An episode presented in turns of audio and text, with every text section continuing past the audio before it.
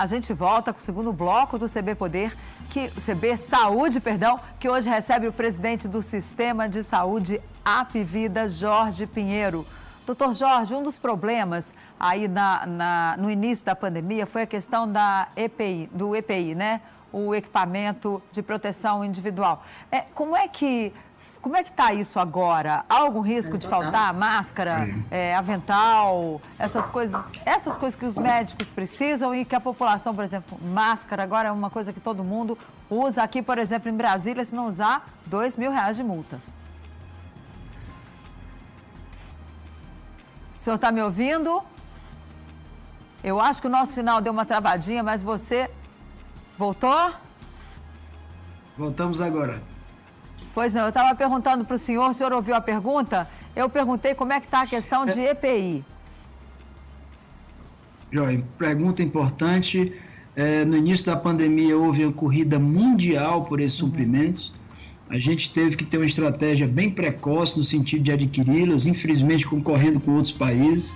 É, os preços estouraram, a gente pagou até 30 vezes mais por alguns objetos de, de, de utilização de proteção individual, mas a gente já sabia que se não contribuíssemos à proteção necessária para os nossos médicos, enfermeiros, fisioterapeutas, etc., a gente não ia garantir assistência adequada.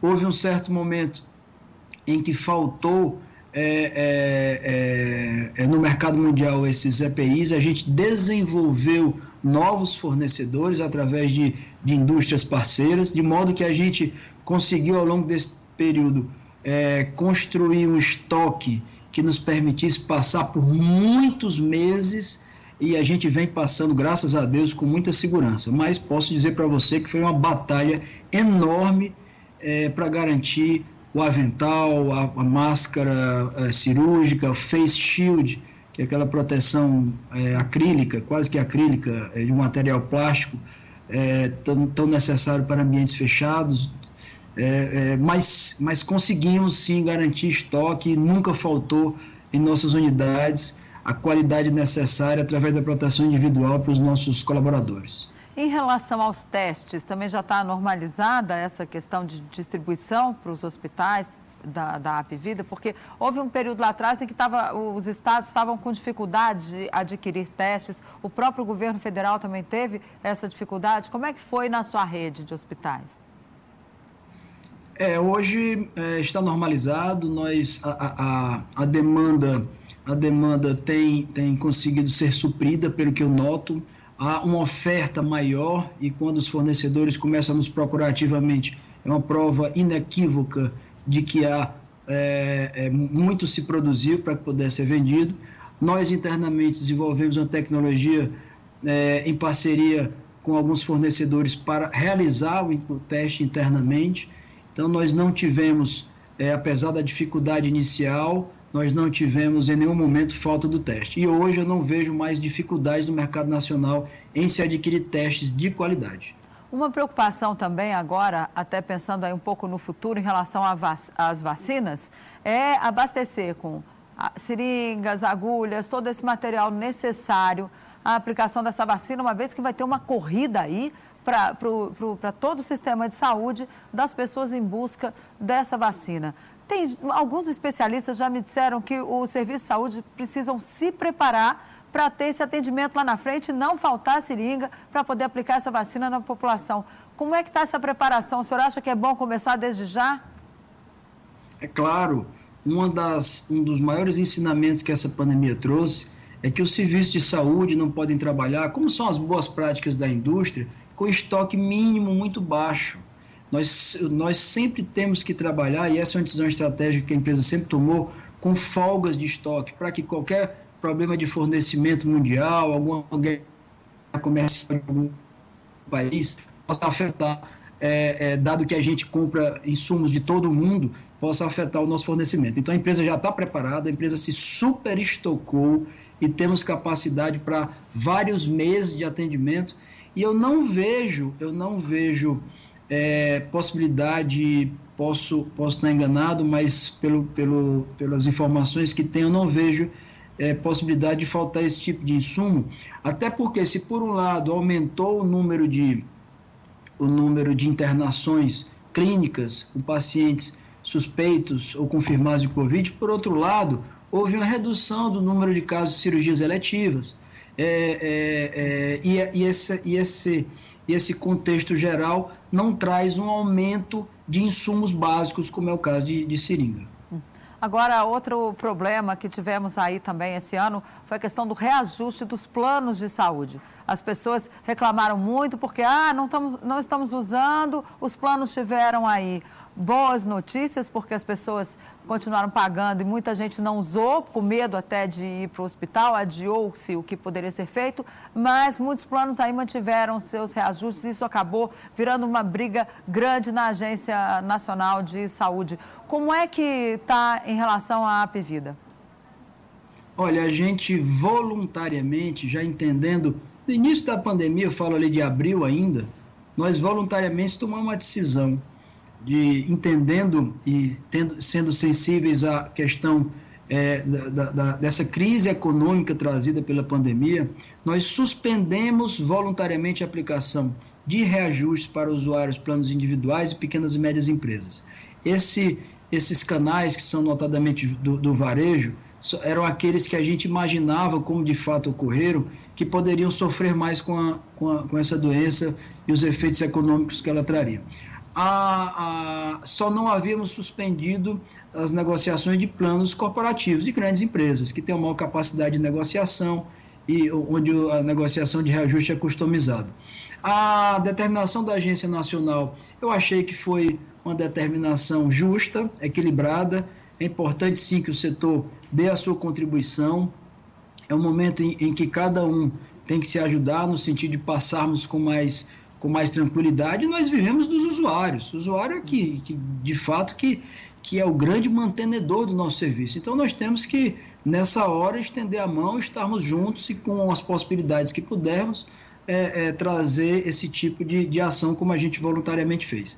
Os investimentos na nossa rede, na compra de equipamentos, respiradores, etc., que não são despesas é, para a empresa, que não aparece no balanço, superaram a casa de 110 milhões de reais. Nós temos respiradores hoje é, é, estocados que, que vão abastecer 10 novos hospitais que a gente está construindo é, em quatro regiões do país. É, fomos muito conservadores e acabamos é, é, investindo muito, porque a gente se preparou para um cenário muito mais grave do que o que a gente viveu que, que, o espelho que nós, nós nos planejamos foi para uma vivência similar ao que aconteceu na Itália, que foi uma vivência muito dura, atingiu muitas pessoas e o volume de internação foi muito alto. Então a gente se preparou para um, uma, uma situação como ocorreu no início lá na Europa. Ou seja, mas tivemos problemas, né? Em Manaus, por exemplo, no norte, tivemos problemas. Faltou atendimento lá, né? No início da pandemia, quando houve aquele pico lá em Manaus. É, é, infelizmente eu não posso eu não posso assegurar é, os, os, ocorridos na saúde pública através através das redes estaduais ou municipais, é, mas posso garantir que do nosso lado o usuário que confia em nós e que paga o nosso plano, esse em nenhum momento em qualquer cidade, inclusive Manaus, teve que esperar um minuto a mais para ser atendido em, em, nas nossas urgências, ou a, distância, ou ter internação, leito de UTI. Essa foi sempre a nossa principal e maior preocupação. Então, atender o nosso usuário dentro da nossa missão. Agora, em relação ao remédio, porque tivemos essa polêmica de hidroxicloroquina, acabaram ideologizando aí um remédio. Enfim, qual é o melhor tratamento hoje para a Covid-19? Qual é o protocolo? Já temos um remédio específico vai sair esse remédio específico ou continuamos com aquela coisa, testa esse, esse funciona para uns, não funciona para outros, enfim, como é que está essa questão do remédio para tratamento dessa doença?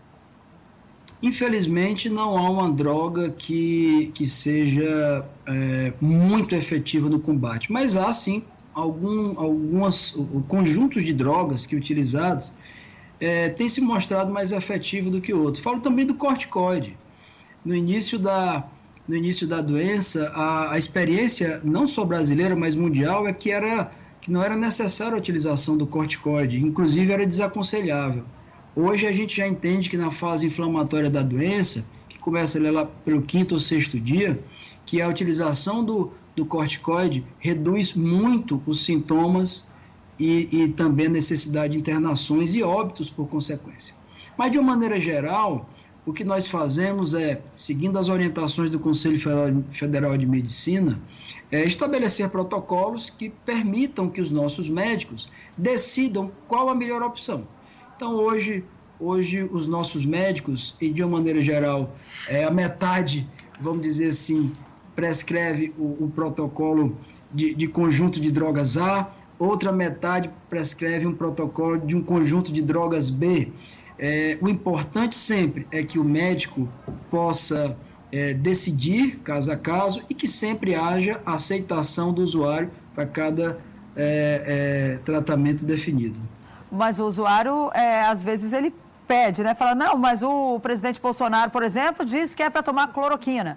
O médico, eles estão receitando cloroquina ou, ou, ou o senhor acha que realmente tem que seguir aí o que cada, cada médico vai de acordo com o, o que o médico acredita?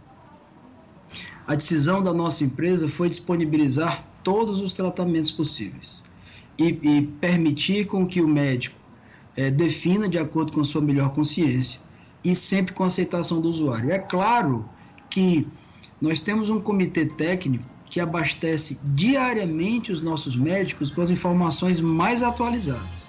É uma doença nova e que requer da gente estar sempre atualizado. Cada dia nós conhecemos um pouco mais dessa doença. Isso vem permitindo a nós ser cada vez mais eficientes e cada vez mais salvar vidas, mesmo em pacientes de alta gravidade que requeram que requeram estar na, na unidade de terapia intensiva ou em ventilação mecânica. Então a empresa cada vez mais mostra resultados muito eficientes, muito melhores do que a média brasileira. Então, se compararmos o nosso número de óbitos, a taxa de óbitos, se compararmos com a experiência brasileira, a gente se destaca de uma maneira bem forte, com um número muito inferior à experiência brasileira. Ok, doutor Pinheiro, muito obrigada pela sua participação aqui. Vamos, vamos, já convido o senhor para uma próxima entrevista e o CB Saúde fica por aqui. Obrigada pela companhia. Até a próxima. Tchau.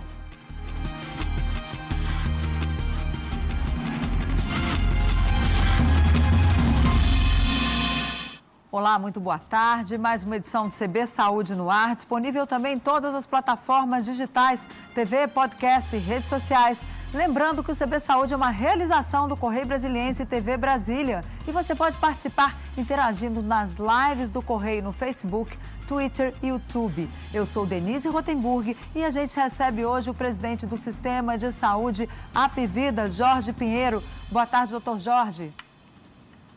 Boa tarde, Denise. É um grande prazer estar aqui com você. Espero contribuir com o nosso conhecimento e nossa experiência. Bom, doutor Jorge, como é que está sendo o trabalho da maior operadora de planos de saúde do Norte e Nordeste nesse momento de pandemia? Então, ah, tivemos uma experiência muito forte, esse momento de tanta adversidade fez com que logo que soubemos da chegada desse vírus, primeiro na Europa e depois da grande possibilidade de vir para o Brasil, é, nos preparamos de uma maneira a estruturar toda a companhia ao pior cenário. É, ações é, ligadas à infraestrutura, na criação de mais de 1.500 leitos, é, do ponto de vista de pessoas, onde a gente preparou times especializados em terapia intensiva, fisioterapeutas, entre outros, para que a gente pudesse mobilizar de uma região para outra região, já que nós somos a única empresa brasileira a ter hospitais próprios nas cinco regiões do país. É, precisamos é, planejar também como mobilizar profissionais. Também do ponto de vista de tecnologia, desenvolvemos aplicativos para atendimento à distância, com protocolos médicos, é, com time que tem escutado experiências do Brasil e também de, de, do mundo todo, de outros países que têm passado por experiência similar. É, ou seja, a experiência foi ampla, dura, mas eu tenho segurança de que a empresa vem atendendo e cumprindo a sua missão os nossos usuários no sentido de ofertar o atendimento mais pontual, eficiente, mais assertivo, com maior comodidade e por fim de uma maneira muito transparente. Fomos a única empresa brasileira, desde o início da pandemia, divulgar todos os casos é, de, de atendimentos em urgência, a, a, internações altas e óbitos envolvendo a doença, que é uma informação de interesse público e, e de uma maneira corajosa a empresa resolveu partilhar através do seu canal diário no YouTube, é, é, compartilhando dessas informações. Mas eu tenho segurança de que, dentro dessa adversidade, dessa dificuldade que a gente vem vivendo, mas vem vencendo e vem passando, a, a gente tem oferecido o, o que melhor possível para o nosso usuário.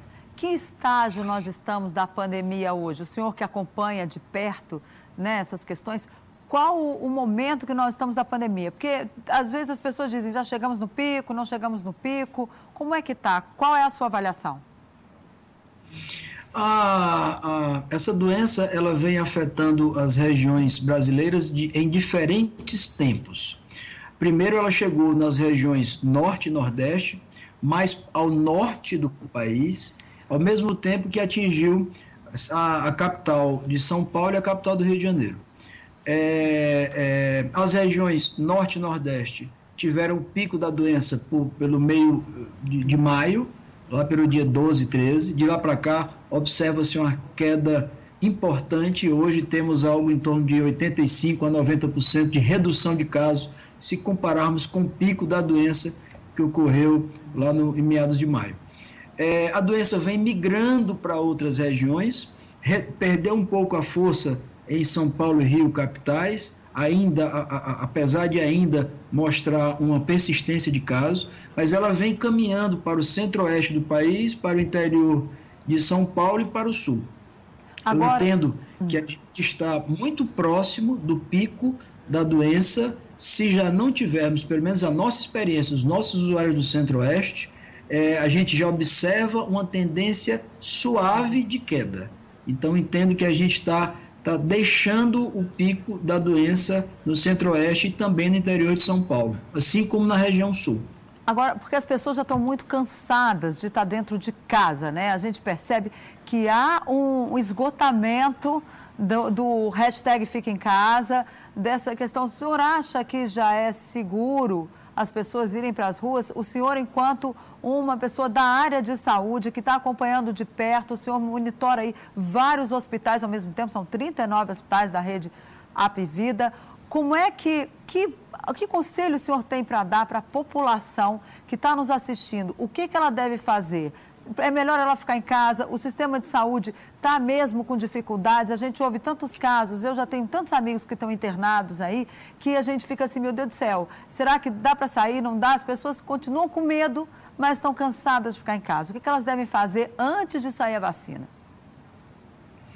Então, infelizmente, essa doença, é, ela, ela, antes de chegar a vacina, vai, vai se caracterizar como endêmica, apresentando casos é, em, menor volume, mas até que a vacina e as melhores expectativas da vacina são para o início do ano que vem, talvez o primeiro trimestre. Então, até lá, nós vamos ter que, infelizmente, conviver com essa situação. Não podemos relaxar nos cuidados mínimos. É claro que as pessoas, a depender da situação de cada cidade, devem é, voltar às atividades, porém, com todos os cuidados que as, que as autoridades de saúde, autoridades sanitárias, é, vem determinando. O cuidado com a máscara, o álcool gel, que eu não vou ser repetitivo, o distanciamento no trabalho, não vou ser repetitivo, que acho que tá, todo mundo já, já conhece, evitar aglomerações. Esse tipo de atitude é importante que se persevere um pouco mais. E, e, a boa notícia, a boa notícia é que eu tenho cada vez mais ficando esperançoso com a chegada da vacina por diversas frentes, diversas experiências diferentes, tanto da Ásia como da Europa é, como da América do Norte. Então, vamos, vamos ter um pouco mais de paciência, tomando todos os cuidados.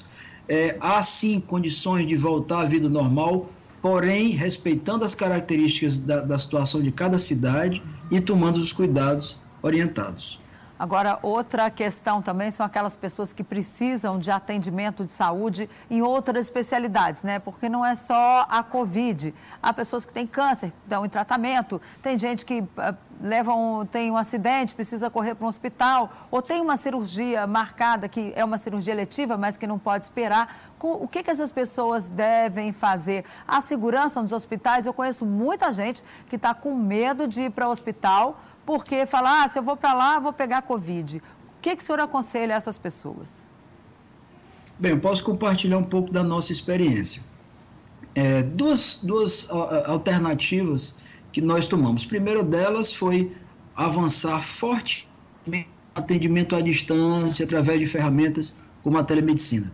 Durante, eh, já no início da pandemia, nós produzimos internamente uma nova ferramenta de atendimento à distância e só para usuários com suspeita de Covid foram mais de 70 mil atendimentos.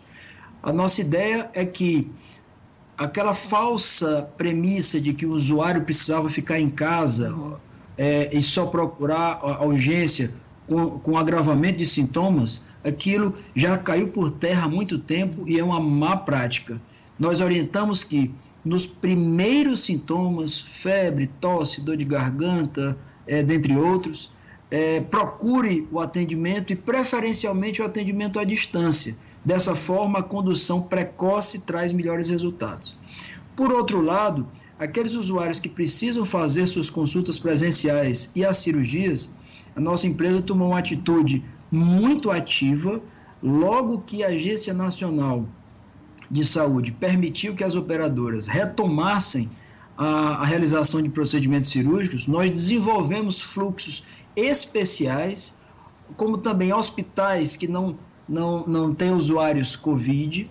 É, esse fluxo foi desenvolvido dentro de casa para garantir a maior segurança possível e nós passamos a convidar todos os usuários que tinham cirurgias pendentes a realizá-las.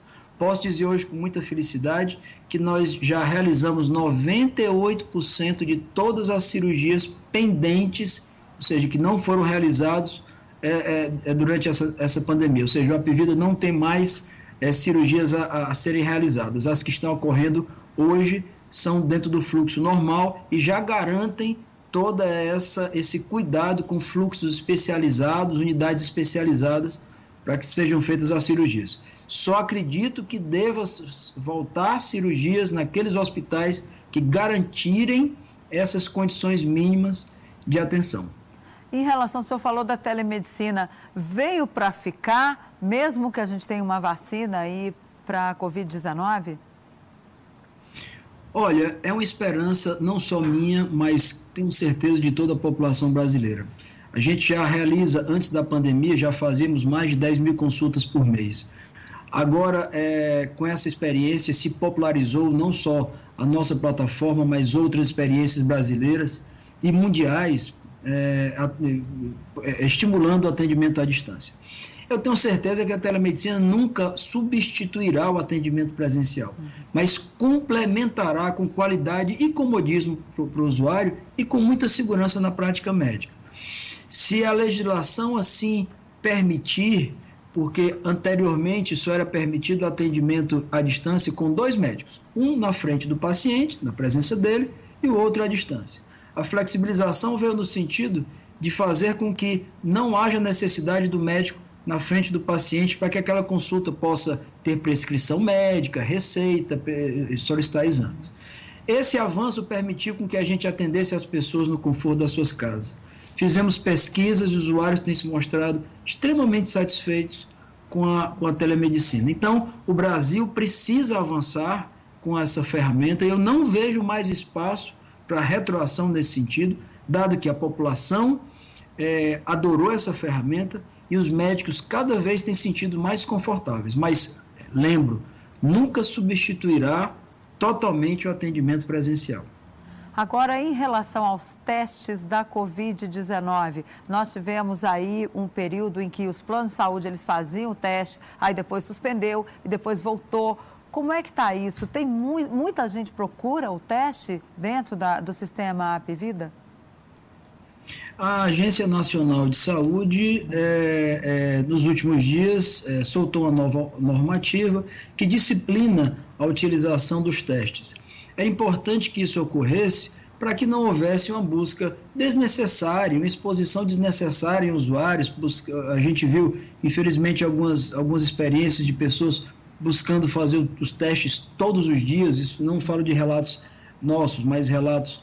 É, é, é, de outras situações. Então, a, a, agência disciplinou de uma maneira lógica, é, através de um grupo de trabalho técnico, e sim, o exame deve ser feito, desde que seguido o protocolo médico. A sensibilidade médica em que, em que o paciente apresente os sintomas. Então, nessa situação, deverá ser prescrito o teste. 100% dos nossos pacientes que, que tiveram suspeita de Covid, nós estamos fazendo o teste e a, a, nova regulamentação da agência não alterou o nosso protocolo, porque já cobria a realização de testes em todos os pacientes com, com suspeitas que requeriam mais cuidados. Agora, o senhor aconselha o teste só para quem tem sintomas ou aquelas pessoas que tiveram contato, porque às vezes a pessoa não tem sintoma nenhum, mas ela passou num lugar ou, ou no trabalho, ela teve contato com alguém que testa positivo para a Covid-19 essa pessoa também deve fazer o teste ou ela deve esperar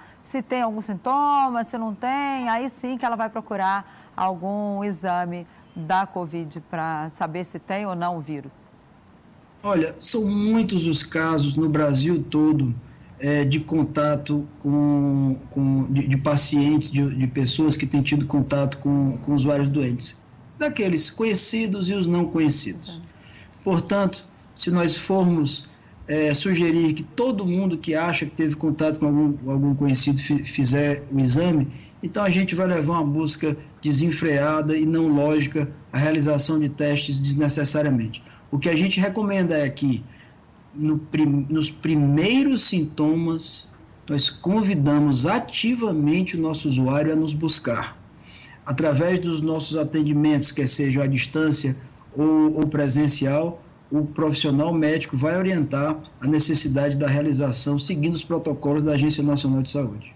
Agora, não é um contrassenso isso, uma vez que a Organização Mundial de Saúde, lá atrás, em março ainda, recomendou a todos os países: olha, testem, testem, testem, porque isso é a melhor saída que a gente tem hoje para tentar isolar aquelas pessoas que, que, tem, que são positivas para evitar que a doença se espalhe rapidamente? Olha, é, um programa de testagem é, poderia ser implementado. Não sei se o país conseguirá testar sequencialmente, porque se hoje não, um paciente não está contaminado, não é, não, é, não é prova de que na próxima semana ele não estará. Tem também a questão da janela imunológica. Mesmo que você tenha feito um teste, não é, pode ser que não tenha desenvolvido anticorpos detectáveis no exame. Então, se você fez um teste deu negativo, você pode estar com, com o vírus. Então, para que isso funcionasse, você teria que ter um programa de testagem seriada, continuada, por todo esse período. Imagine você começarmos a testar toda a população desde o início de, de março, onde a pandemia começou a chegar, e termos que prosseguir até, até o início do ano que vem, que é quando a vacina chegará. Seria um, uma, um, um trabalho exaustivo e que, e que seria, eu acho que ele seria muito caro para o país como nação, falo de política de saúde pública, e talvez não, não fosse, é, mostrasse toda a efetividade esperada. Agora, o senhor acha que, além disso, então as pessoas só mesmo quem tem sintomas. Nesse caso, até a volta às aulas, pelo que o senhor está falando, não dá para sair testando todos os alunos antes de voltarem às aulas? É isso? Ou, ou você acha que medidas... nesse caso tem que haver o teste? Bem, é, há outras medidas que podem ser feitas. A gente, tem, a gente vem recomendando uh, em todas as nossas unidades a medida da temperatura, para que mesmo febre baixa, imperceptível, a gente recomende o usuário a ficar em casa e cumprir a, seu, a sua quarentena, mesmo sem saber que ainda está doente. É, é, há outras medidas de, de saúde ocupacional que podem ser, podem ser implementadas. No tocante à volta às aulas, esse é um tema bem difícil, até porque nós já estamos em, em setembro as aulas já estão já estão acabando. Eu tenho, por exemplo, cinco filhos, meus cinco filhos estão em casa, não estão indo à escola, e a dificuldade é manusear com essa situação no seu dia a dia. É uma decisão polêmica. Quão produtivo será é, retomada das aulas com mais dois ou três meses de, de, de, de, ano letivo pela frente, não mais do que isso. Então, eu realmente não tenho uma posição firmada sobre isso. É, é um assunto de, de interesse público. Eu sei, graças a Deus, pela nossa experiência, que as crianças são muito menos afetadas que os adultos e muito menos ainda que os idosos, mas são vetores de contaminação. É, é, por conta disso, cabe, uma, cabe um estudo mais adequado, talvez entendendo a realidade de cada cidade. Para concluir, eu acho que eu acho que a volta às aulas não pode ser uma medida única para o Brasil todo, até porque ele vive momentos diferentes da doença. Mas eu creio que as cidades onde a doença já perdeu muita força, posso citar algumas delas, como Manaus, que teve seu pico lá. Manaus, Manaus teve o seu pico da doença lá em, em, em, em março para abril. É, é, quem sabe, não estou sugerindo isso. Aí mas em Fortaleza. A gente já também, Fortaleza, uma cidade que já perdeu muito volume de casos, mas não caiu com, com tanta força como ocorreu em, em Manaus. Então, eu, eu, a minha sugestão seria que se avaliasse cada cidade, aquelas em que notadamente o volume de casos tem sido muito baixo, por que não convidar as crianças a voltarem para as aulas? Ok, olha, um minutinho e a gente volta com mais CB Poder, que hoje recebe o presidente do Sistema de Saúde Apivida, Jorge Pinheiro. Não saia daí, que ainda tem muita coisa aqui para você saber hoje com ele, aqui no CB Saúde.